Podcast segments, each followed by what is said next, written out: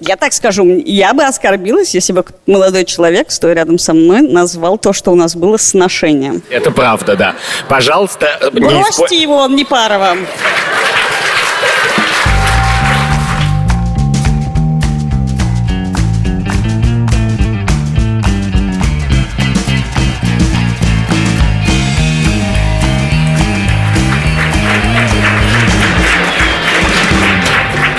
Здрасте. Привет, это подкаст «Так вышло». И мы его ведущий Андрей Бабицкий. И я, Катя Крангаус, и сегодня у нас открытая запись. Тут до хрена людей. Скажите привет.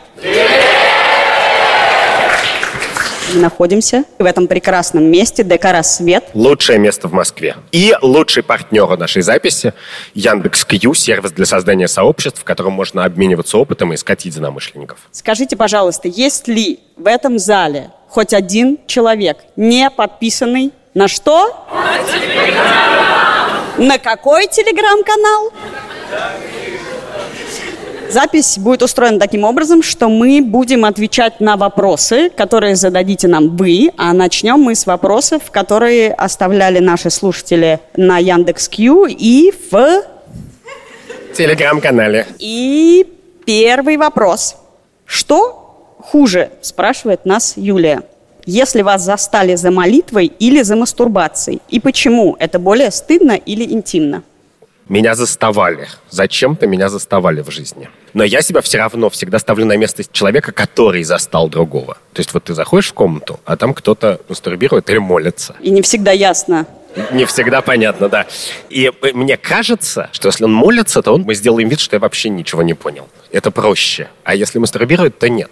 Хотя это оба процесса очень интимны. Мне ужасно нравится этот вопрос, потому что, конечно, если подумать, а в моей жизни бывало и то, и другое, но меня не заставали, что, конечно, за молитвой это более неловкая ситуация, потому что быть человеком, который молится, это какой-то в современном мире не очень. Любой человек выйдет с майкой Pornhub, и это cool. А человек, который выйдет с мерчом «Отче нашей же на небеси», не будет выглядеть так cool в этом зале. Ну, в таком случае я должен сказать следующее. Что совершенно точно молиться не хуже, чем мастурбировать. Просто если кому-то нужна поддержка в этом. Потому что в мире, в котором я рос, я видел людей, которые молились и, конечно же, не видели в этом ничего плохого. И, на самом деле, наверное, хотели, чтобы молился я тоже. А ты что делал? Я отлынивал. Вопрос от Андрея такой. Иногда в подкасте вы рассказываете про свои отношения с детьми. Если ваш ребенок возмутится публичным обсуждением своей личной жизни, что вы ему ответите? Или вы узнаете мнение детей перед тем, как включить связанную с ним историю в запись подкаста? Стоит ли руководствоваться подобным разрешением несовершеннолетнего человека с учетом того, что он не полностью осознает, на что дает согласие? Особенно это хороший вопрос, учитывая, что где-то здесь ходит мой несовершеннолетний сын. Вон он. Привет. Я могу честно сказать, я не спрашиваю разрешения, ровно потому, что мне кажется, что э, если ты спрашиваешь восьмилетнего или десятилетнего человека, малыш, а хочешь, э, мама посмеется над тобой в подкасте?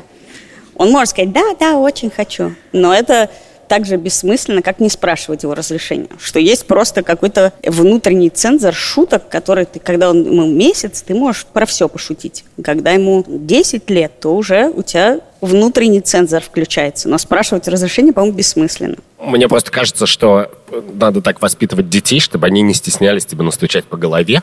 Мои дети просто мне стучат по голове с такой силой, что, кроме того, что у меня закрытый Инстаграм, но я просто боюсь что-нибудь рассказать, потому что я знаю, что мне прилетит. Ну, за что-нибудь. А, это тот чувак, который в 2016 году рассказал, что я что-то сделала. Ха-ха-ха. Вчера твоя дочь назвала твой Инстаграм Бэтстаграм. Да, да, да, да. И это маленькая часть того, с чем мне приходится сталкиваться. И поэтому я, в принципе, просто считаю, что у каждого есть право голоса, и у ребенка тоже. И у ребенка больше права голоса, потому что он умеет его поднимать быстрее. Да, но когда ты, не знаю, рассказываешь про друзей, ты либо спрашиваешь у них, типа, можно я расскажу такую историю? Ты не будешь ждать, что они настучат тебе по голове. Ну, наверное, я не рассказываю в подкасте истории про друзей моих детей, например. Я знаю какие-то истории, но не рассказываю совершенно точно, потому что я знаю, что мне настучат. И мне кажется, что это важно, что динамика как бы власти, она таким образом устроена, что просто твоим детям должно быть не западло тебе настучать по голове, и тогда, в принципе, этот вопрос решится каким-то образом. Да, но понятно, что этот вопрос даже не про подкаст, он касается вообще любого родительского инстаграма и любой родительской соцсети, что это не специфический для нас вопрос. И я могу рассказать историю о моем сыне, я не буду спрашивать разрешения у него, что когда он завел инстаграм, мы ему сказали, что есть три правила ведения инстаграма. Первое правило – не больше одной фотографии в день. Второе правило, что надо всегда спрашивать у человека, когда его увешиваешь. Третье я не помню, но после того, как мы выставили эти правила, естественно, Лева спросил, а если я должен вас спрашивать, то почему вы не спрашиваете? Ну, а дети очень быстро научаются, когда ты поднимаешь телефон, говорить, не выкладывай. Это правда, это, с этим я столкнулся, но я могу сказать, что меня бесит. Меня больше всего бесит, когда тебе уже, например, 25 или 38, не дай бог, ну, в смысле, дай бог, ты дожил до 38, но, в принципе, хорошего тут мало. И кто-нибудь из твоих старших родственников, там, старшая сестра или мама, начинает рассказывать какую-то историю про то, как тебе было 4 года, как бы, и ты что-то сделал или сказал. И вот это меня бесит прямо по-настоящему, потому что, когда это рассказывают, то они как бы предполагают, что это тот самый Андрюша сделал и как бы говорил с незнакомыми взрослыми людьми на «ты», как бы и писал в суп, вот это все был я, как бы. Хотя совершенно очи... мне кажется очевидным, что не только то был не я, но и даже я 12 лет был не я. Этично ли вообще хвалить себя, говорить про себя окружающим, что ты классный в том или ином, напоминать себе, что ты супер, утверждать, что ты в чем-то не очень, а вот в другом прямо лучше остальных? Мне кажется, это вообще не вопрос. Конечно, да. Конечно, надо это делать. И, конечно, Россия станет развитой страной в тот момент, когда все научатся это делать. Я не совсем понимаю, тут может быть несколько вопросов. Есть вопрос про то, например, что действительно нас никогда не учили, вот эти все эссе, которые в американский университет, это бесконечные программы должен Мотивационные письма. Где ты, да, расписываешь себя. И идея, что ты себя расхваливаешь, русскому человеку, в принципе, чужда была всегда, потому что это нескромно. Но из-за этого действительно получается, что у людей настолько отсутствует критичное отношение к себе, что действительно это я делаю хорошо, это я делаю плохо, что ты на вопрос, что вы делаете круто, начинаешь говорить, ну, это я не знаю. И есть обратное этому, когда люди начинают специально себя поддерживать, что это не адекватная оценка. Я хорошо пишу и плохо не знаю, рисую. А ты начинаешь себя все время бодрить и говорить, я просто классный, я классный. Мне просто кажется, что это как проблема не нашей страны. В России я видел, я не знаю, много тысяч людей, с которыми я общался. Я гораздо чаще встречал людей, которые что-то умеют или могут, но отказываются это признать, чем людей, которые ничего не умеют, но говорят, я все умею. В принципе, ты редко очень теряешь чего-нибудь, когда себя похвалишь. Мне кажется, просто не надо называть это хвалением. Вот если мне человек при устройстве на работе говорит, я очень классно сделаю то и то, я была бы счастлива, если бы это было адекватно. Проблема в том, что люди именно либо хвалят себя, либо стесняются. Но единственное правило, мне кажется, такое, что хвалиться можно только собственными достижениями. На самом деле в мировой традиции тщеславия есть очень большой кусок, который связан с тем, что ты хвастаешься чем-нибудь, к чему ты не очень причастен. Ну, победой хоккейной сборной. Или тем, что ты постоял рядом с Гагарином в 64 году. Вот. Но, наверное, этим не нужно действительно хвалиться. Но уж тем, что ты сделал сам. Ну, у нас и стыдятся тоже более-менее за то, к чему не имеет отношения. Я постоял с Гагарином и потом не спал две ночи от стыда. Болел за русскую сборную, она проиграла. Кто-нибудь русский что-нибудь сказал, и ты говоришь, мне стыдно. Я не говорю, мне стыдно. Я тоже. Вопрос от Юлии. У меня есть два близких родственника. Первый – талантливый, умный, добрый и алкоголик. Второй – психически нездоров. Ему очень нужна хоть какая работа. При этом толком учиться он не может или не хочет. Никакими навыками не обладает, работу потерял, потому что ходил туда редко. Я могла бы поискать им работу, в смысле написать в Фейсбуке, поспрашивать знакомых. Но я считаю неэтичным раскрывать вот эту информацию, что один имеет проблемы с алкоголем, а второй с психикой, хоть и не выдуманные. И рекомендовать, утаивая ее, тоже как-то не алё. С другой стороны, если они не найдут работу, это будет катастрофа для них, и состояние их будет усугубляться. И тяжело для меня. То есть вопрос в том, можно ли в Фейсбуке про хорошего и близкого человека написать, дайте ему работу, если ты на самом деле не уверен, способен ли он выполнить эту работу. Да, можно ли расшаривать посты с поисками работы человека, про которого ты скорее думаешь, что он плохой работник. Ну, come on, значит, вот у тебя есть Facebook. И мне кажется, что это важно, потому что люди не очень понимают, что такое Facebook. То есть один и тот же Facebook, он выполняет много разных функций. Иногда Facebook это твой, это медиа, и ты туда как бы с трибуны пишешь информацию им сообщаешь. А иногда это какое-то маленькое пространство для обмена фотографиями с близкими. И в зависимости от того, как ты воспринимаешь свой Facebook, ты должен отвечать на этот вопрос, мне кажется. Потому что, конечно же, если твой Facebook — это медиа, и много людей его читает, то тебе важна твоя репутация в качестве как бы журналиста, в качестве редактора этого медиа. И ты не можешь сказать вещь, которая не соответствует действительности, потому что твоя репутация испортится. Ну, это как просто наврать про погоду. Это просто портит твою репутацию. А если это просто Facebook, который читает 50 человек, и в котором нет, тут специально указано, что большая аудитория. Да, но тогда мне кажется, что твоя репутация у большой аудитории стоит больше. По крайней мере, хочется верить, что мы в нашем подкасте живем исходя из этого. Да, но зачем тебе нужно медиа, если ты не можешь с помощью него помочь? Мне тут, в принципе, как бы тогда сказал родственнику, прости, друг, ты что-то пьешь много, я не буду вывешивать. Ну почему? Есть русская цивилизация, породила великую фразу «мопед не мой». Ты всегда можешь написать «мопед не мой», но, но человек ищет работу.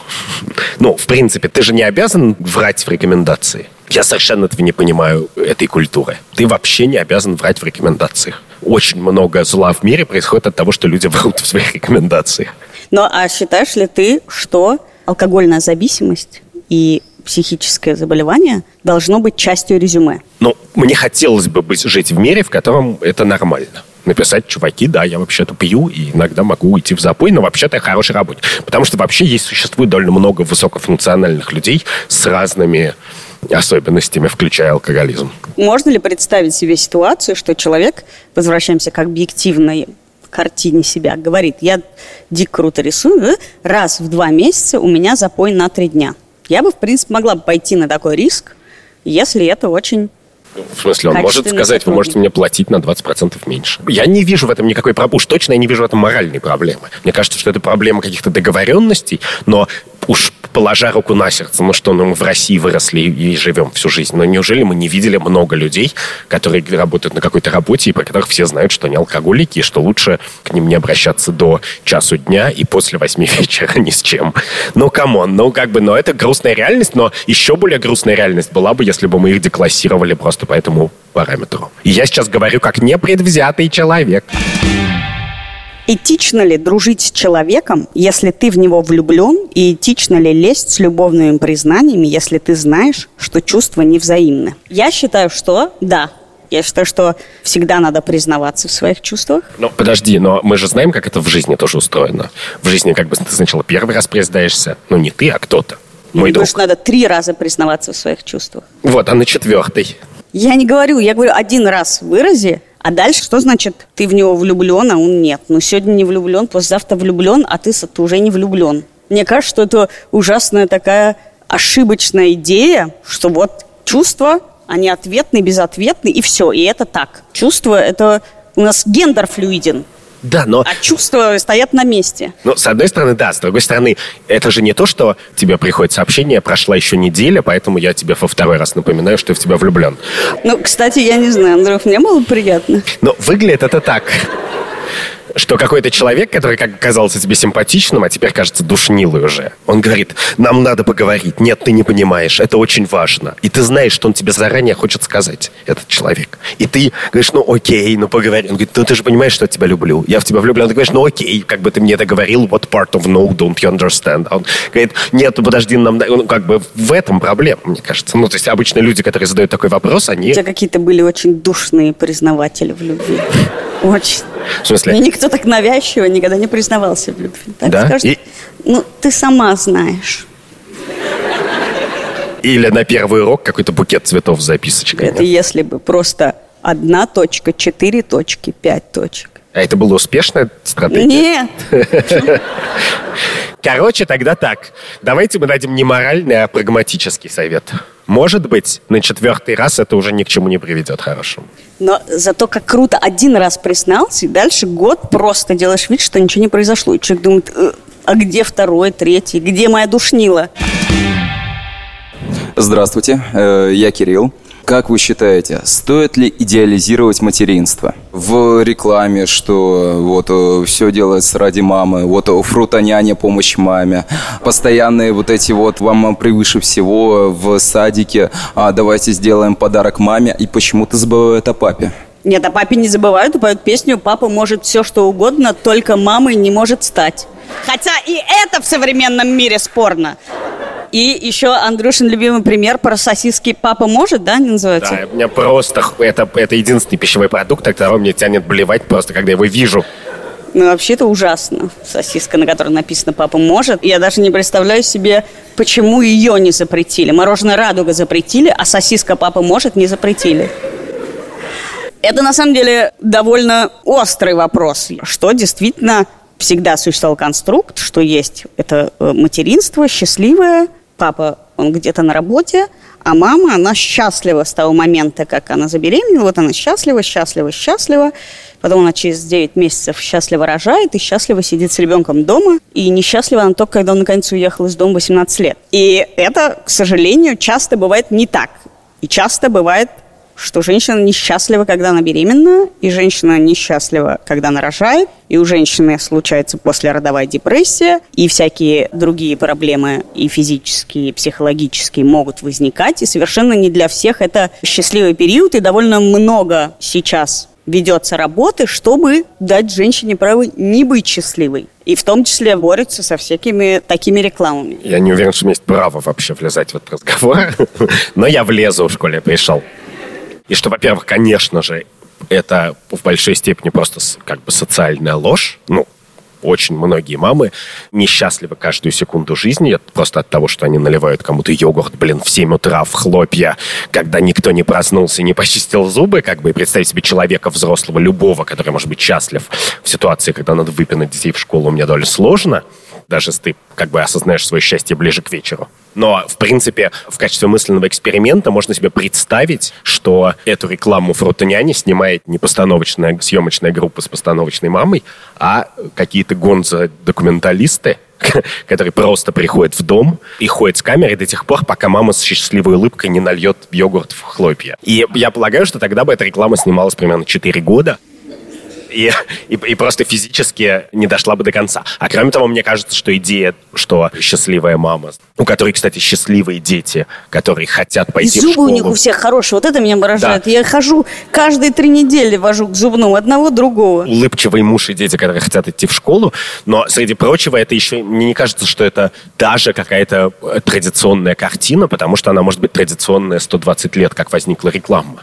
А мне сложно себе представить, что 400 лет назад значит, матери в архангельских деревнях, в которых был пенек, выдолбленный колода, куда они запеленывали ребенка, значит, вставляли, чтобы он не мог упасть. Не потому, что они его не любили, а как раз потому, что они его любили, но просто потому, что как бы через два дня после родов надо работать уже. И, в принципе, наверное, у них социальная реальность была другая. С другой стороны, я сегодня ровно сегодня утром поставила сердечко и даже прокомментировала пост моей знакомой, которая родила некоторое время назад, и написала фразу «И уж точно беременность не самое счастливое время матери». И меня это резануло, потому что, как я вынуждена все время говорить о своей привилегированности, для меня это был очень счастливый период. И я чувствую себя, конечно, тем самым большинством, которое должно заткнуться, или уже не большинством, когда я вижу и думаю, ну, если бывает плохо, не значит, что не бывает хорошо. Бывает очень счастливые. У меня бывают моменты, когда дети сидят с хорошими зубами, особенно после посещения гигиениста. Они сидят с хорошими зубами, и в их тарелках еще еда лежит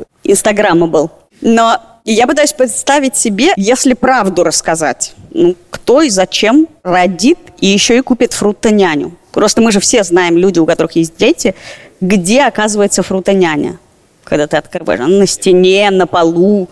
Кто купит фрутоняню, если ты всерьез покажешь, что с ней произойдет через минуту после того, как ты ее открыл? Я еще думаю, что даже хотя вот ты счастливая мама, если бы тебя снимали для рекламы, детского питания, то у съемочной группы была бы такая проблема, чтобы тебя заткнуть. Потому что ты хорошая мама, но когда ты разговариваешь, тебя нельзя в рекламе показывать. Я хорошая мама, потому что я много разговариваю с детьми. Это не значит, что я хорошо снимаюсь в рекламе материнства. Добрый вечер, меня зовут Галя, и у меня следующий вопрос. Как вы относитесь к тому, что нашим олимпийским чемпионам дарят немецкие машины BMW на Красной площади? Не лучше бы эти деньги потратить на развитие спорта? Меня всегда смущает, когда мы говорим, лучше бы эти деньги потратить на. Потому что так не устроено обычно бюджетирование если не подарить олимпийским чемпионам немецкие машины, эти деньги не потратятся на развитие спорта, что так не устроено. Типа, давайте не будем 33 раз перекладывать плитку, и тогда эти деньги пойдут в здравоохранение. Они не пойдут в здравоохранение. Я вообще, в принципе, считаю, что классно людям дарить подарки. Немецкие машины лучше, чем не немецкие. Да, немецкие машины лучше.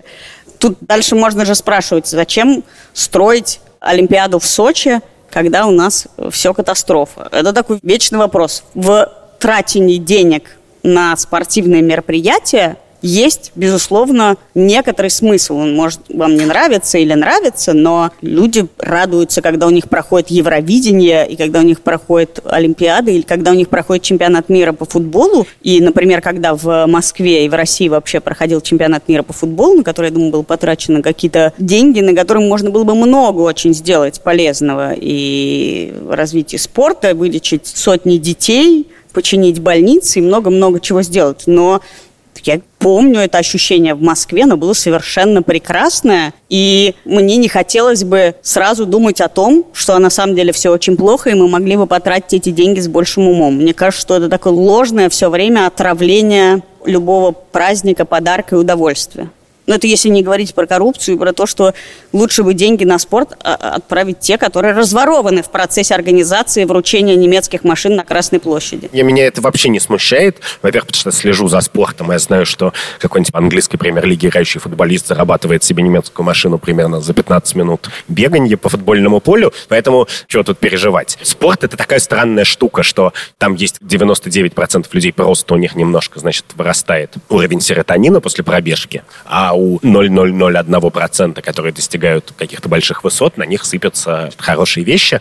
Второй вопрос, который не задан, но который, наверное, подразумевается, что, в принципе, бывают не только спортивные достижения тоже, и, наверное, мы хотим их тоже как-то поддерживать. Ну и да, в принципе, честно говоря, мой взгляд на эту проблему так, что мне бы хотелось, поскольку не то, что если я живу в России, я рассчитываю на пенсию, там, я не знаю, социальную помощь или что-то такое, то, в принципе, мне бы, наверное, хотелось, что люди, которые просто долго и круто работают, и которых структура их бизнеса не позволяет быть вознагражденными естественным образом, ну, как бизнесменам, которые вознаграждают себя в конце концов сами. Чтобы им что-нибудь валилось. Ну, машина или фрутоняня или что-нибудь еще хорошее. Ну, вообще, знаете, сколько денег, не знаю, корпорации тратят на новогодние подарки или на какой-то мерч? И все это так может привести к акции «Дети вместо цветов», когда значит, в школах решают, что вместо цветов этого 1 сентября все принесут тысячу рублей или 500 рублей и отправят это в благотворительный фонд. Но, во-первых, э, если вы кто-нибудь из вас когда-нибудь присутствовал в школьном чате, где это обсуждают, это просто катастрофа. И люди кричат, зачем вы отнимаете у детей праздник ради каких-то, значит, этих самых, хотите отнесите им деньги, а мы все равно хотим купить цветочки. Поэтому я всегда очень честно, я все соглашаюсь, все решили, я все, так все делаю как надо. А ты активно, ты пишешь «да» в WhatsApp чате? Никогда. А. Я только реагирую на «перешлите 500 рублей», и вот это «кто поедет», я всегда пишу, главное, не перепутать имя ребенка в каком-то чате. Кто поедет, куда, иногда спрашивают дети, а куда я? Я говорю, не знаю, куда ты едешь. Но вот в субботу в 12 я сдала деньги. И, и по количеству денег ты можешь предположить, куда. Я сдала столько денег, что вряд ли дальше Тульской области ты уедешь. Здравствуйте, меня зовут Юля, я очень рада видеть вас вживую. Это прям мечта. у меня Мы такой тоже. вопрос. Насколько этично общаться с родителями только из-за денег, если родители объективно были плохими родителями? А кому в этом транзакции нужны деньги? Родителям или... Мне, конечно же, мне. А сколько вам лет? 21. А это вы про себя спрашиваете? Да. Неэтично. Не, ну, в смысле, нет. Но я много думаю о родительском дедлайне, потому что, значит, есть действительно что-то, что родители должны и что родители могут и хотят сделать для детей. Я считаю, что каждый родитель для счастья и своевременной сепарации должен поставить дедлайн и сказать, вот есть момент, когда я понимаю, я плохой родитель, вот как вы говорите, если они были плохими родителями. Вот, предположим, я ставлю дедлайн 18 лет. Вот когда детям исполняется 18 лет, я останавливаю свои воспитательные процессы и говорю, что я могла, я вложила, у меня, не знаю, получилось плохо, хорошо, как-то. Дальше я могу там помогать, не помогать, но как бы все, мои вложения, за которые я буду все время думать, плохая мать, неплохая мать, они закончены, дальше начинается жизнь с уже теми вложениями, которые были сделаны. Если вы говорите, что они плохие родители, то есть мы уже зафиксировали их родительство и оценили его, и говорим, это было плохо, то значит, ваш дедлайн уже наступил. То есть они уже были родителями и были плохими родителями, и значит, этот процесс состоялся, и тогда, что за деньги там? Ну, как бы, если мы говорим, что вы плохие, и при этом этот процесс закончился, то есть у вас нет шансов это изменить, то и денежки нет, как говорится. А если мы считаем, что процесс продолжается, и тогда там есть денежные отношения, и они что-то вкладывают, и что-то происходит, то не надо фиксировать их качество. Тогда с этим можно работать. С другой стороны, мне интересный вопрос. Мне 60, и я думаю, этично ли общаться с детьми, если они плохие дети, ну, самую, добавочку к пенсии приносят. Мне кажется, нормально, кстати. Меня такой вопрос занимает. Вот когда есть дети и родители, дети говорят, родители были плохие, то родители очень часто так не думают при этом. Они думают, мы были норм родители. Потому что, конечно же, что такое быть хорошим родителем, это очень культурно зависимая и э, исторически завис... определенная вещь. И на этот счет есть очень много разных мнений. Я даже уверена, кстати, что если родители дают деньги, то вряд ли они думают, мы такие плохие родители, мы продолжаем давать ребенку деньги. Ну, есть, да, есть а, известным образом две ситуации, когда, значит, родители... Э, одна очень популярная в сериалах на Netflix, когда как бы, родители откупаются от чувства стыда деньгами. Вот. А вторая, когда они, значит, хотят поддержать. Но это тоже очень культурная вещь. Есть цивилизации, в которых обязанности родителя и ребенка очень прописаны. Более того, на вашем поколении, наших поколениях это изменилось в процессе. То есть, например, может быть, 10 лет назад, если бы вам было 20, вы бы сказали, ну, они отличные родители. А еще 30 лет назад, ну, просто супер привилегированные были бы вы. Я читал довольно смешную и странную книжку про династию Мин 1587 года китайскую. Она так и называется, 1587. И там эти отношения детей и родителей, они настолько важны, а эта книга про двор, про высоких чиновников при императорском дворе, что, с одной стороны, все понимают, что если человек стал чиновником высокого уровня, то это значит, что его родители, его дяди, тети, родители, дедушки и бабушки просто убились, чтобы он туда попал что они ничего не ели, не покупали себе ничего, и все, что у них было, они вкладывали в чернила, в учебу, значит, в рис для своего, значит, ребеночка, который успеет туда попасть. Но, соответственно, ребенок, который туда попал, не то, что он не мог им не помогать, это просто его бы, как бы его собственные коллеги бы изгнали из своих рядов за это. Они бы сказали, как бы человек, который не благодарен своим родителям, не может быть хорошим чиновником, вали отсюда. Но, в частности, там есть всякие смешные интриги, связанные с тем, что премьер-министр, ну, главный секретарь при императоре Ван Ли, у него умер отец в какой-то далекой провинции. И по конфуцианским законам он должен был поехать в эту провинцию и держать траур 27 месяцев. И император дал ему разрешение не ехать туда, но его враги, они как бы на этом очень настаивали, потому что было понятно, что за 27 месяцев он потеряет все аппаратное влияние. И понятно, что в этой системе взаимоотношений ваш вопрос вообще не имеет смысла. А он имеет смысл в ситуации, когда отношения, как сейчас модно говорить в Америке, non-transactional, как бы не транзакционные. То есть предполагается, что родители детям и дети родителям должны не какие-то возможности в жизни, там, я не знаю, финансовую поддержку, ботинки и учебники, а родители детям должны я не знаю, э, чувство защищенности. Поддержку. Да, обогащенную среду, поддержку и так далее. Но даже в этой ситуации, как бы не транзакционной, когда кто-то нарушил это правило, мне гораздо проще себя поставить в шкуру родителя, который, не умея разговаривать с ребенком, дает ему денег. Не потому, что он считает, что деньги все покупают, а потому что он понимает, что это как бы коммуникация, а на настоящую коммуникацию он не обучен, он не понимает, какой вести, разные поколения, разная жизнь, разное все. Но вот в ситуации ребенка, который задает такой вопрос, мне непонятно. Если ты считаешь, что кто-то плохой человек, не надо с ним общаться ради денег просто. Ну, или ты воспринимаешь это как работу, и у тебя не самый лучший ну, это источник дохода, но и работа вот но такая. это примерно как работать в милиции, понимаешь? Только, наверное, может быть работа, но, в принципе, тогда лучше просто ей не, не заниматься. Удачи с такими советами. Простите. Здравствуйте. Uh, у меня такой вопрос. Нужно ли уголовно наказывать людей, которые выкладывают в сеть интимные фото своих бывших? И если нужно, то какое соразмерное наказание вы бы предложили? Ну, например, выложить их фото или еще что-то такое. Я всегда за фантазию. Мы когда-то с Андреем давно-давно еще в подкасте, мне кажется, «Дело случая» обсуждали вообще тюрьму. И я считаю, что красиво – это когда если у тебя украли телефон, или даже когда что-то ужасное делают, и ты жертва, то у тебя есть право выбирать, что ты не только уголовный срок и тюремный срок и какой-то непонятный э, штраф назначенный, а можешь с оттяжкой как-то попросить. Дальше суд решает, дать или не дать. И, в принципе, можно, не знаю, если бывший выложил твои фотографии интимные, ты подал в суд, и суд доказал его вину, то он может ходить и убираться у тебя раз в неделю три года голый. Или он может в Инстаграме выкладывать очень неудачные ракурсы себя, селфи целые, не знаю, три месяца. Катя, я хочу сказать, что ты с таким сладострастием описываешь эту месть, что мне кажется, у тебя была такая ситуация в жизни. Прости. Нет, я, кстати, вообще считаю, что в современном мире никогда, нигде не должно быть цифровых следов того, что вы не готовы, что появится в сети. Это я просто считаю, в смысле, это вопрос безопасного не только секса, но и любых отношений. Если есть интимная фотография, она когда-то где-то может всплыть. Но это, я не хочу, чтобы это превращалось в сама виновата. Мне кажется, что это просто правило гигиены, которое надо учить всех детей. Никогда не пиши и не фотографируй того, что не может стать всем доступным. С этим я согласен. Я жуткий противник уголовной системы в том смысле, что я считаю, что уголовное э, наказание должно быть радикально сокращено. И, конечно, все вот эти вопросы должны решаться гражданскими исками, а не в уголовном суде.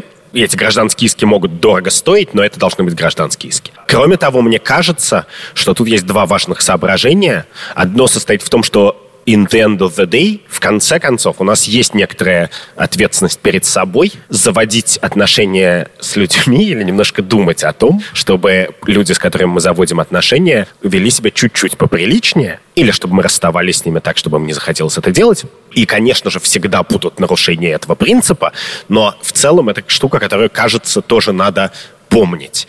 И с другой стороны, зная, что кто-то всегда окажется говнюком, и от этого застраховаться нельзя, мне кажется, что в 21 веке действительно надо просто жить так, что любая твоя голая фотография, которая была когда-то сделана, появится в сети. Но тут, когда мы говорим о взрослых людях, можно более свободно себя чувствовать, но я знаю, что есть катастрофа, связанная с детьми и с э, тем, что дети попадают в такие ситуации. Дети посылают друг другу эти фотографии, и дети посылают незнакомым людям свои фотографии, и они становятся объектом публикации всякой и кибербуллинга и прочего. И тут у меня, конечно, застилаются кровью глаза, и я не знаю. Мне просто кажется, что в современном мире единственный способ побороться с этой проблемой по-настоящему, это сделать так, чтобы голая фотография в интернете прошла тот же путь, что и в начале нашего разговора мастурбация и молитва чтобы они перестали быть стыдной вещью и просто, ну, как бы, ну, есть и есть. Вот еще у меня есть голая фотография в интернете. Но я, бы. кстати, думаю, что это будет решено не этически, а технологически. Что так же, как делают дипфейк, да, когда при, приделывают голому телу э, чье-то лицо, или даже если это твоя фотография,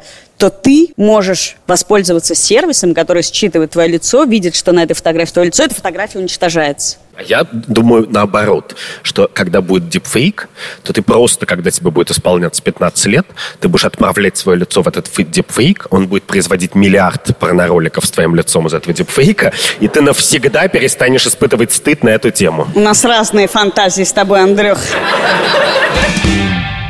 Андрей, Катя, добрый вечер, меня зовут Глеб. И у меня такой вопрос о сексе, наверное, работе. Сегодня во время обеденного перерыва я сказал коллегам, друзья, когда я был молодой зеленый, я заводил отношения, чтобы из них выйти на сношение. А теперь все изменилось. Я сперва завожу сношения, И из них... Вы спрашиваете или хвастаетесь? Не-не-не. Я отвечаю на вопрос, а нужны ли мне такие отношения? Моя девушка, которая сидит рядом, когда она об этом узнала, она сказала, Глеб, это недопустимо задавать такие вопросы коллегам. Вот вопрос вам, насколько это нравственно? Что нравственно? Обсуждать с коллегами тему секса обсуждать с коллегами тему секса? Да, на работе. Мы с вами стоим на 250 человек незнакомых людей ее обсуждаем. Я так скажу, я бы оскорбилась, если бы молодой человек, стоя рядом со мной, назвал то, что у нас было сношением. Это правда, да. Пожалуйста, э, Бросьте испо... его, он не пара вам. Я всегда мечтала произнести со сцены эту фразу. Просто спасибо за вопрос. Ну, это сложно. Я, не... я бы на, на всякий случай вообще поменьше бы разговаривала с коллегами. Я еще хочу сказать, что э, слово «сношение» мне семантически очень не близко, потому что в него зашита некоторая довольно сильная идея, что бывает секс, который вообще никак не связан ни с какими эмоциями, ни с каким напряжением эмоциональным.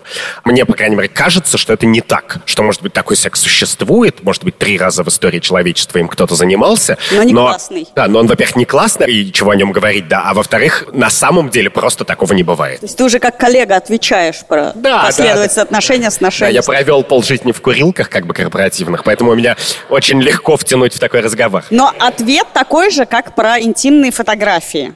Разговаривайте с коллегами о том, за что вам не будет стыдно, если потом это будет опубликовано на внутреннем рабочем сайте. Сегодня Глеб провел такой опрос. Какая последовательность вам кажется верной? Сношение, отношения, отношения, сношения, сношения. Но интересно, что для меня снова сношение у нас сегодня все очень закольцовывается, почему-то ассоциируется только с отделом внешних церковных сношений. Мне так потрясло это название, это пиар-отдел церковный. Он назывался всегда отдел внешних церковных сношений. Меня зовут Максим. Скажем так, представим, что образовалась некая сумма денег, и хочется внести какой-то вклад в общество и пожертвовать эти деньги в организацию. Как такую организацию найти? А второе, если ты ее нашел и впоследствии расстроился в своем выборе, то что нужно, скажем так, делать? Во-первых, есть простой факт-чек.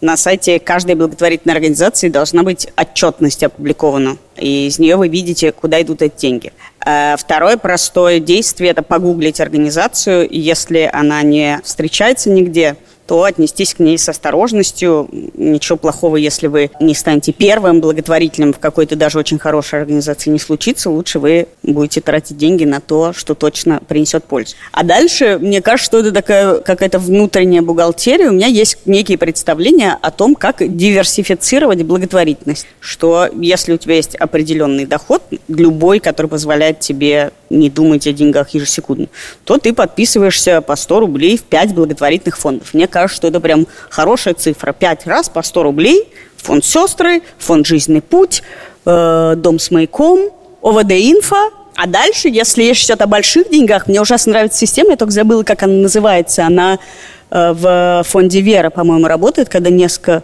очень богатых людей складывают деньги на счет, и проценты с этих денег... Эндаумент. Эндаумент, да и благотворительность уходит процент от тех денег, что лежат на счету. Я хочу сказать, что, во-первых, There is a book about that. Практически на любую тему есть книжка. На эту тему есть очень много книжек по поводу эффективной благотворительности, потому что большинство из них написаны в Америке для американцев, для первого мира, потому что у них это гораздо большая проблема, гораздо больше людей участвует в благотворительности. Можно начать с какой-нибудь книжки Питера Сингера, который про это много пишет, и что-нибудь про практическую этику, потому что часть выбора состоит не в том, чтобы выбрать эффективную организацию, а чтобы выбрать организацию, которая действительно, с вашей точки зрения, делает мир лучше, и это требует тоже размышлений. Некоторые люди делают мир лучше так, что вам на самом деле в, конце концов кажется, что, может быть, они не делают мир лучше. Или они отвлекают интерес от какого-то другого способа сделать мир лучше. Питер Зингер или Билл Гейтс, там другой представитель этой школы, они э, говорят, что ты должен заниматься калькуляцией вот посчитать, сколько тысяч людей на свои деньги ты можешь там поднять на следующий уровень. Но некоторые люди так не считают. Некоторые люди считают, что если ты можешь спасти одну жизнь, но, например, по-настоящему спасти, то, конечно, это стоит дороже, чем антимоскитные сетки для там 100 детей где-то. И, в общем, на эту тему просто много литературы, и если это инвестиция, которая будет не давать вам спать следующие годы, то уж точно стоит потратить неделю, чтобы почитать эту литературу. Но я хочу сказать хорошую мысль. Я хочу, в смысле хорошую, в смысле оптимистичную, не в смысле хорошую. И она стоит в следующем, что я видел людей, которые инвестировали э, свои средства в седьмую бутылку коньяка кизляр, и потом об этом переживали очень. Но я редко видел людей, которые как бы вложились в благотворительность, а потом через пять лет ночами просыпались и думали, боже мой, я вложил не в ту благотворительность. Я мог бы спасти 72 человека, а спас 69. Мне кажется, единственное правило такое, что чем больше вы вкладываете, тем больше имеет смысл подумать и почитать, прежде чем это делать. Просто можно в Google вбить effective NGOs, там, я не знаю, что угодно, и через пять кликов и две статьи в Википедии у вас будет список организаций, которые меряют э, эффективность благотворительности с самых разных сторон, не только со стороны оверхеда, то, что вы говорите, называется оверхед, сколько денег уходит на администрирование. Но у приличных организаций у них у всех оверхед как бы не очень большой, потому что теперь за этим следят как бы на международном уровне. Но есть еще миллион других соображений. Добрый вечер, меня зовут Денис. Как корректно отказывать бизнесу благотворительным организациям? Допустим, есть организация, которая очень настойчиво просит использовать ваши ресурсы вашего бизнеса, но ты не хочешь с ними взаимодействовать, потому что это не подходит под концепт твоего бизнеса. От этого помогает поведенческая терапия. Вы приходите к поведенческому терапевту и говорите, доктор, я не могу сказать нет людям. И говорят, что это помогает. Ты стал за терапию, Андрюх. Поведенческая терапия – это единственная доказательная терапия. Приходите и говорите, доктор, у меня такая проблема, и говорят, что это помогает. В принципе, вы можете сказать людям, чуваки, у меня сейчас такой период в жизни, что я хочу научиться говорить нет. Можно я на вас потренируюсь? В принципе, люди все время хотят использовать друг другу, и бизнесы хотят использовать друг друга. И это, с одной стороны, вызывает все время раздражение, а с другой стороны, мы ресурсы наращиваем для чего-то.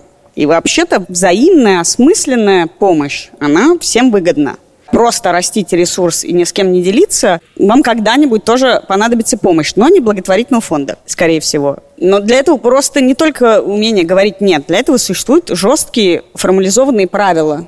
Когда у вас есть формализованные правила, то благодаря ним не приходится вести неловких разговоров. Если у вас есть соцсети или даже принтер, на котором вы что-то печатаете, у вас могут быть правила пользования этим ресурсом. На этом принтере печатаются только документы и договоры. И тогда у людей не будет вопроса, а почему вы этому разрешили, а мне нет. И то же самое с соцсетями. Мы, не знаю, э, вывешиваем у нас посты только кофеин. Все.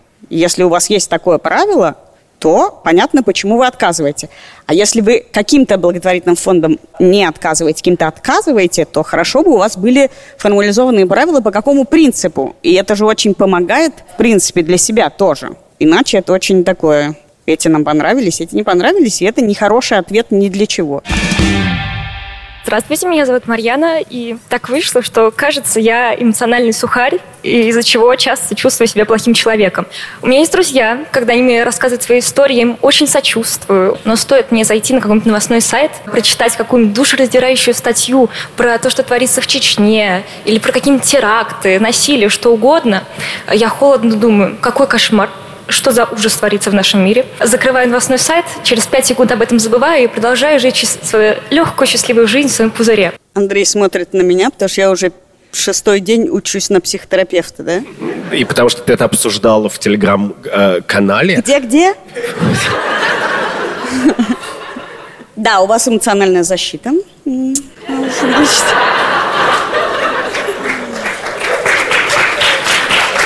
Слушайте, ну, у нас у всех есть эмоциональные защиты. И если бы у нас их не было, мы бы все сдохли в той стране, в которой мы живем, в том городе, в котором мы живем, в то время, в котором мы живем.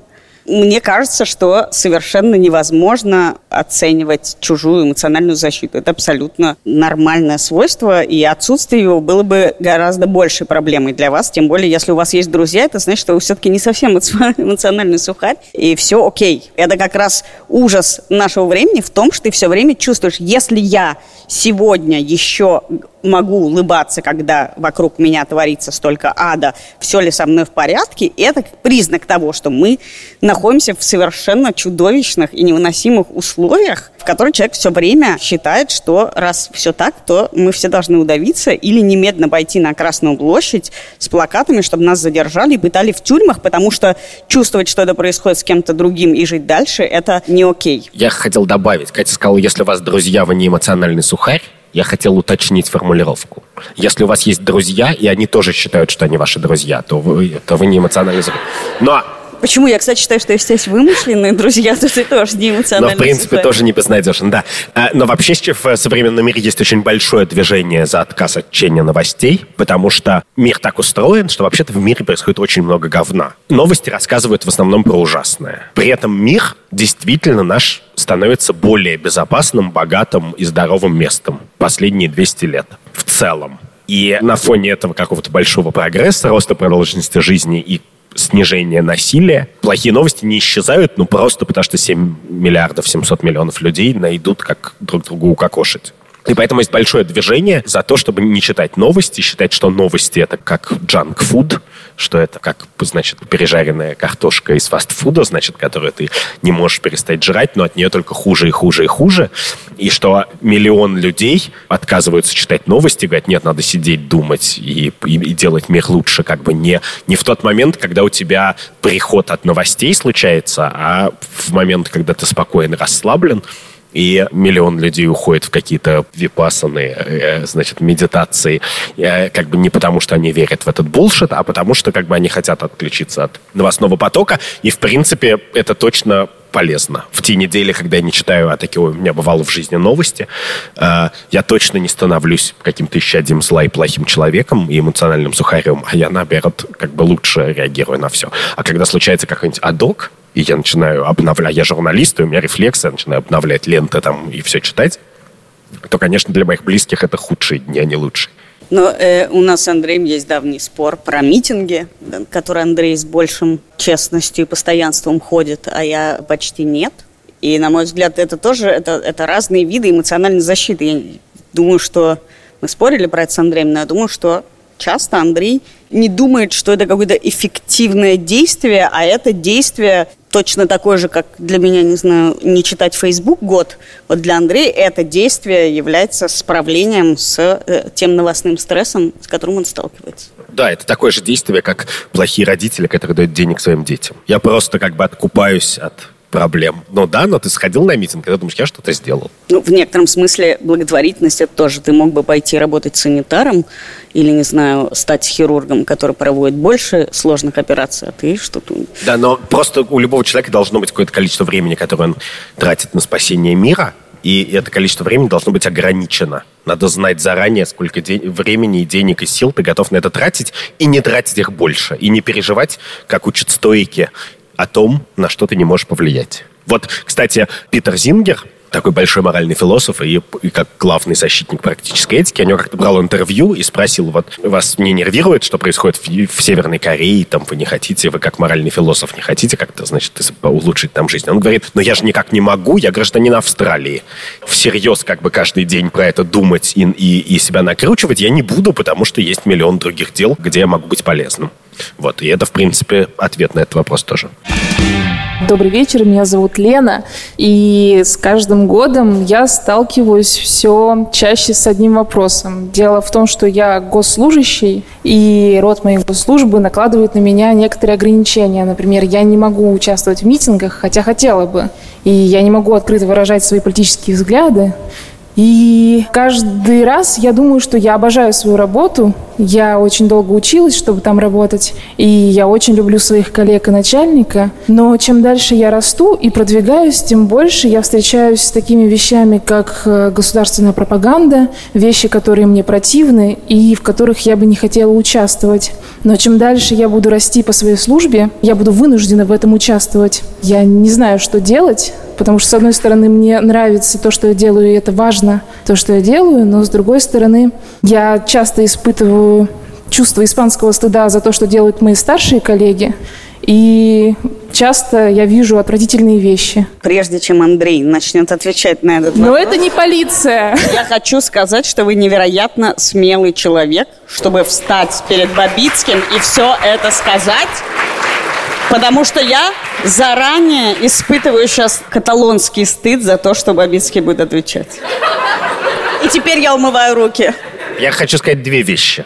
Одну вещь я скажу такую, которая, может быть, будет не очень приятной. Что я видел в своей жизни очень много госслужащих высокого ранга, низкого. И примерно от министра до дворника, как бы у меня есть знакомые. И почти ни у кого из них или ни у кого из них не было подписанного контракта, что они не имеют права ходить на митинги. Они не ходили на митинги не потому, что они подписали обязательство не ходить на митинги, а потому что было какое-то невысказанное представление о том, что если ты пойдешь на митинг, тебя там поймают, тебя уволят. Но моральный статус этих двух ситуаций, он очень разный. Дело в том, что я действительно подписывала контракт, э, в котором есть отсылка на закон о госслужбе. И э, в законе о госслужбе прописано, что я как госслужащий не могу высказывать свои взгляды по поводу политических моментов. Это правда. Нас знакомят и нас заставляют под роспись читать этот закон и подписываться под тем, что мы этим не будем заниматься. Я могу себе представить, что само это требование не является отвратительным, аморальным.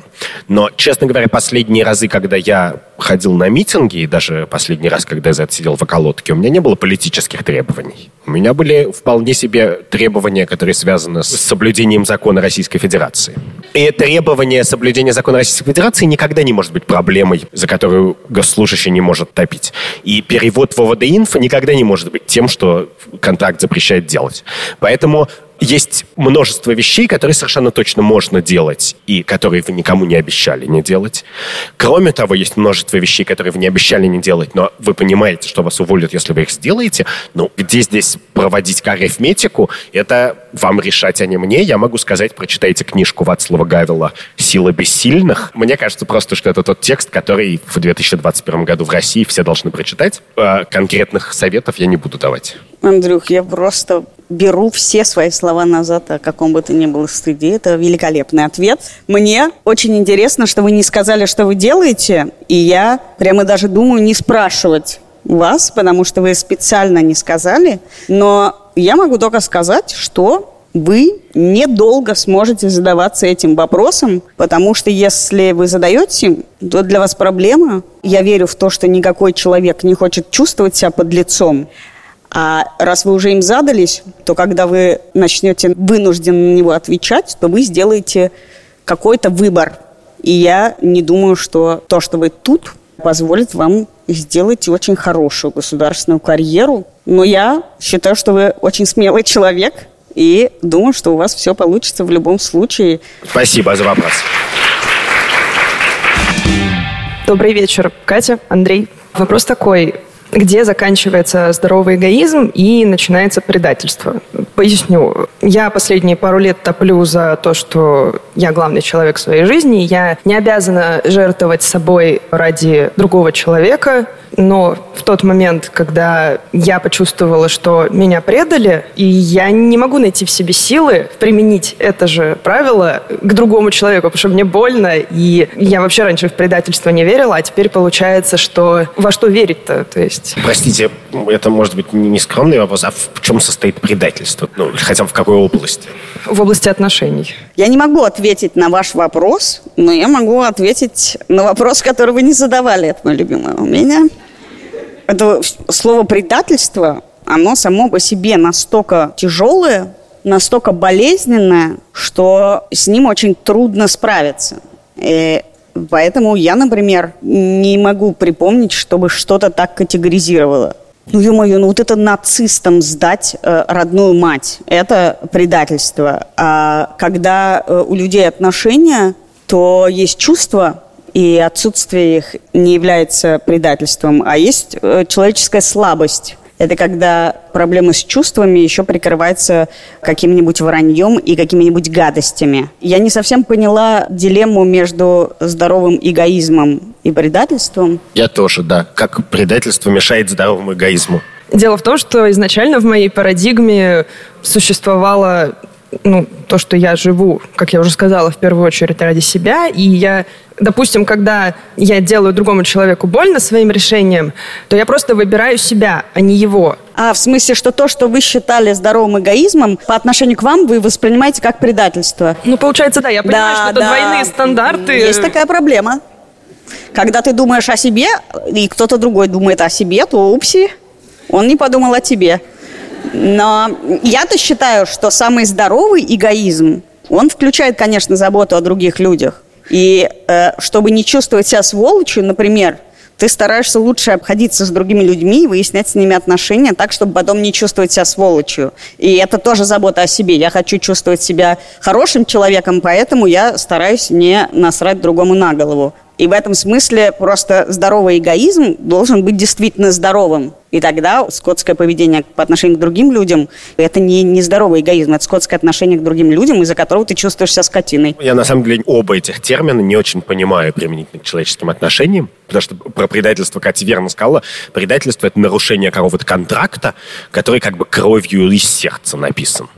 И, в принципе, блин, зачем заключать такие контракты в жизни? А с другой стороны, такие контракты уж точно нельзя заключать неявным образом, потому что идея предательства там, где она используется, людьми, которые ее всерьез используют это слово, ну, я не знаю, там, офицерами на военной службе, она связана с присягой. Ты сначала приходишь и клянешься, отбивая шаг, там что-то делать. И в отношениях двух людей очень редко бывает такой момент. Ну, то есть даже свадьба, на самом деле, в современном мире не является таким моментом. Когда вы говорите, окей, значит, я вот... И, и вот такой список, когда люди хотят это делать, они это делают, специально пишут клятвы. Но 99% людей этого не делают, и у этого есть резон. Но, кроме того, не очень понимаю, что такое здоровый или нездоровый эгоизм применительно к отношениям. Потому что люди — это такие как бы очень неуживчивые, сложные создания, которым как бы находиться вместе — это вообще всегда чудо как сказала мне вчера моя подруга Ася Дунаевская, как бы, если ты просыпаешься с любимым человеком рядом и все еще с ним рядом, то ты должен сказать, боже мой, спасибо, боже, за это чудо. Как бы. Хорошо, что она живет с моим братом. Да. Потому что просто мне кажется, что когда люди вместе существуют, живут, получают удовольствие от жизни, то это как бы чудо. Как в самолете летишь, это чудо просто. Понимаете, а что там не работает Wi-Fi, ну come on. You're sitting in a chair in the sky. Yes. Yeah.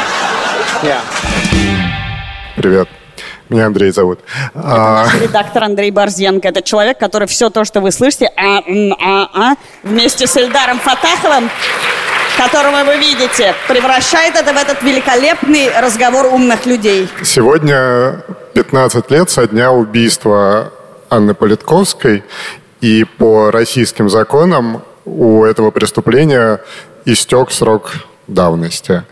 И сегодня же, я только что в Твиттере э, прочитал, в Германии начался суд над столетним бывшим охранником э, концлагеря, эсэсовцем, который когда-то в 21 год собственно, был э, в концлагере, и его судят за убийство многих людей. Ему сто лет, тогда ему было 21.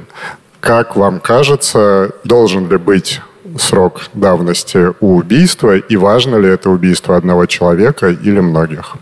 действительно сегодня годовщина убийства Анны Политковской, и мне кажется, что, конечно, никакого смысла слова «срок давности» в данном случае не имеют. Откуда это взялось? Я вот сейчас подумала. Ну, срок давности в Уголовном кодексе есть сроки давности для разных Почему? преступлений. По набору причин, но они есть. Ну, вот одна из них, чтобы не судить столетних людей.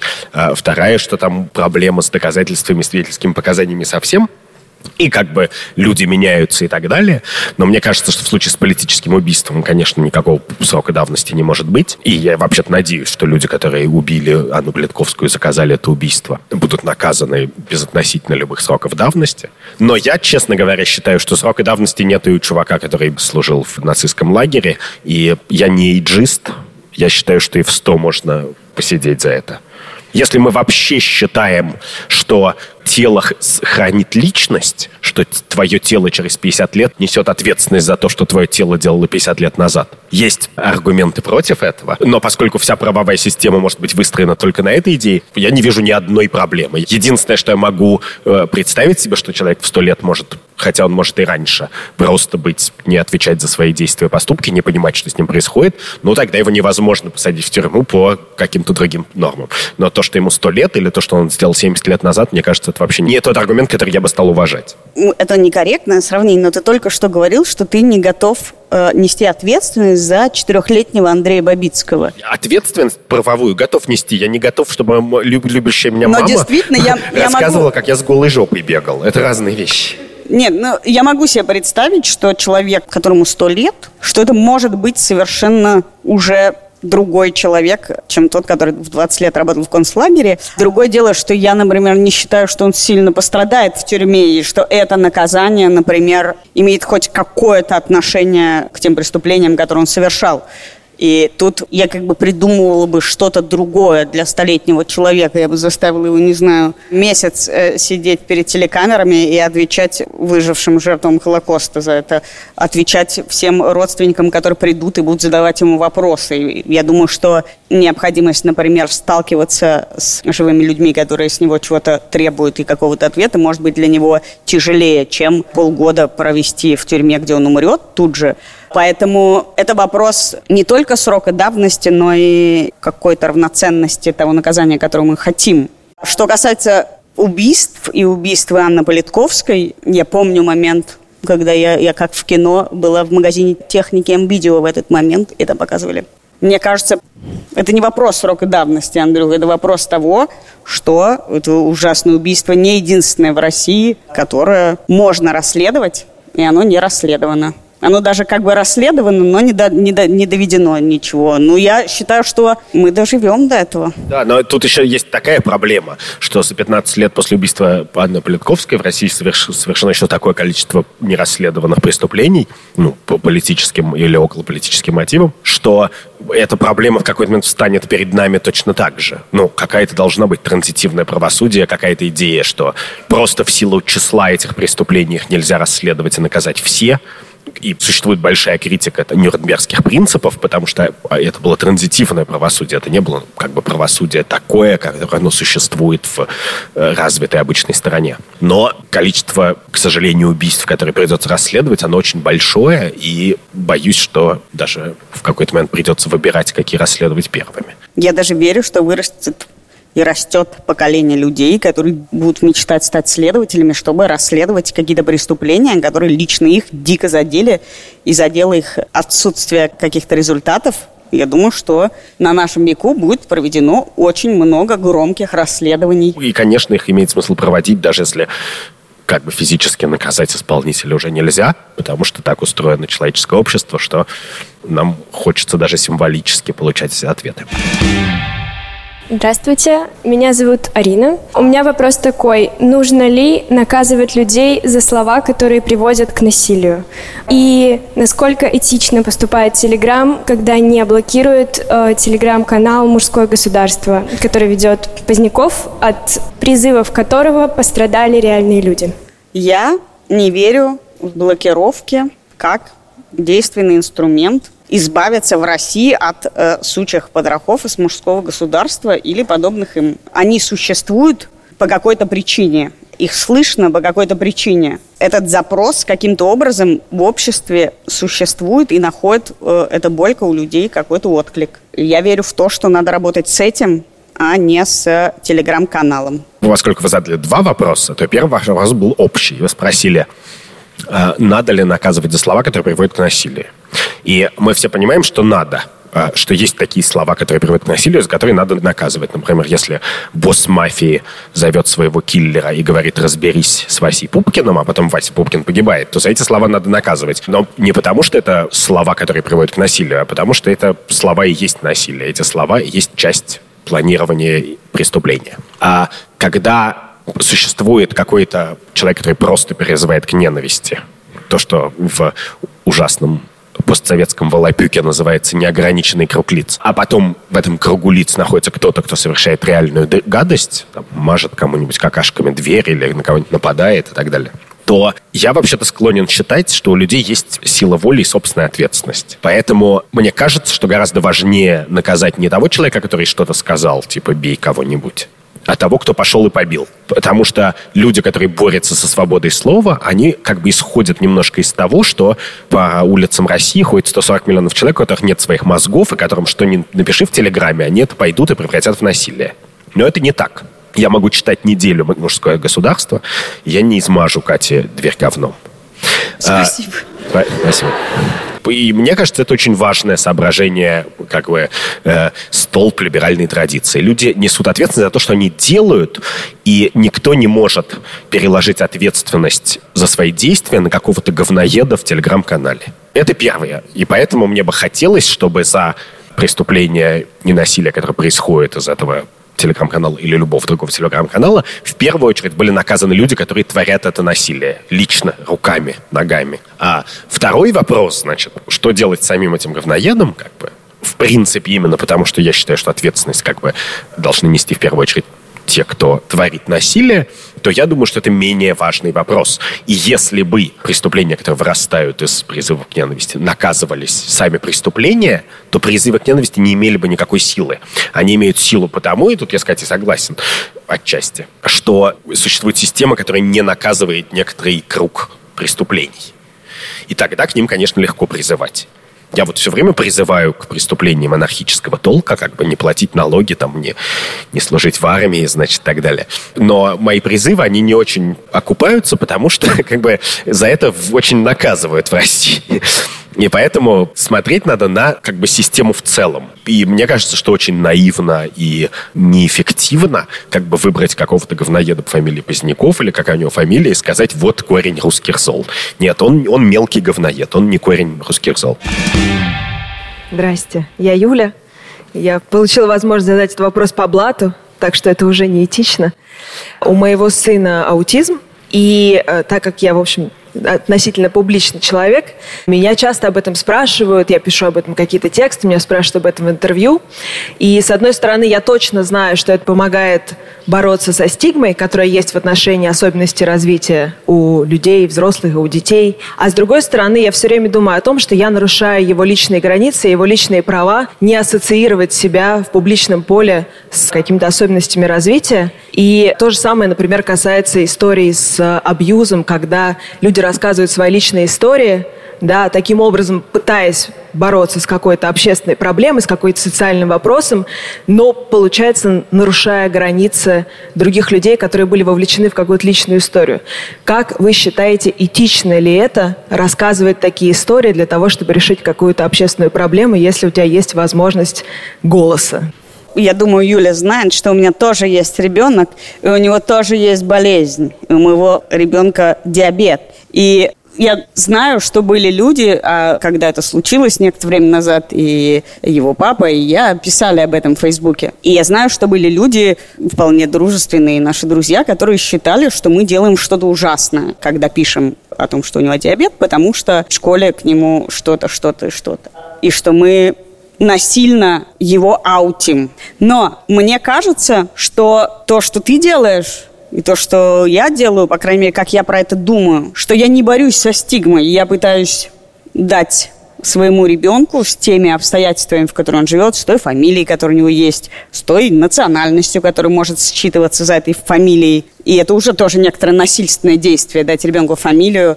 Ты можешь выбрать ему какую-то более, например, удобную, мало ли что будет. С теми болезнями, которые у него есть. Ту жизнь, которую ты считаешь, что вы должны жить. Сам тот факт, что ты задаешься этим вопросом, говорит о том, что мы живем в мире, в котором есть шанс что наличие у ребенка аутистического спектра или проблемы с э, поджелудочной железой как-то качественно делают его жизнь хуже. А то, что мы хотим сказать, это что хер вам. И в этом смысле, если мы говорим хер вам, то, ну, как бы сказал хер и говори хер. И ты, да, говоришь это за ребенка, и в этом смысле, ну, вы в одной лодке оказались. Он нарушил твою свободу, ты нарушил его свободу, и пока ты платишь ему деньги, до 21 года он вынужден жить с той мамой, которая есть. Очень много чего может испортить ребенку жизнь. Я хочу сказать, что ты произнес слово «аутинг», и я понимаю этот референс, что вот все понимают разницу между каминг-аутом и аутингом, между тем, что гей выходит и говорит «я гей», и тем, что гей выходит и говорит «Вася тоже гей».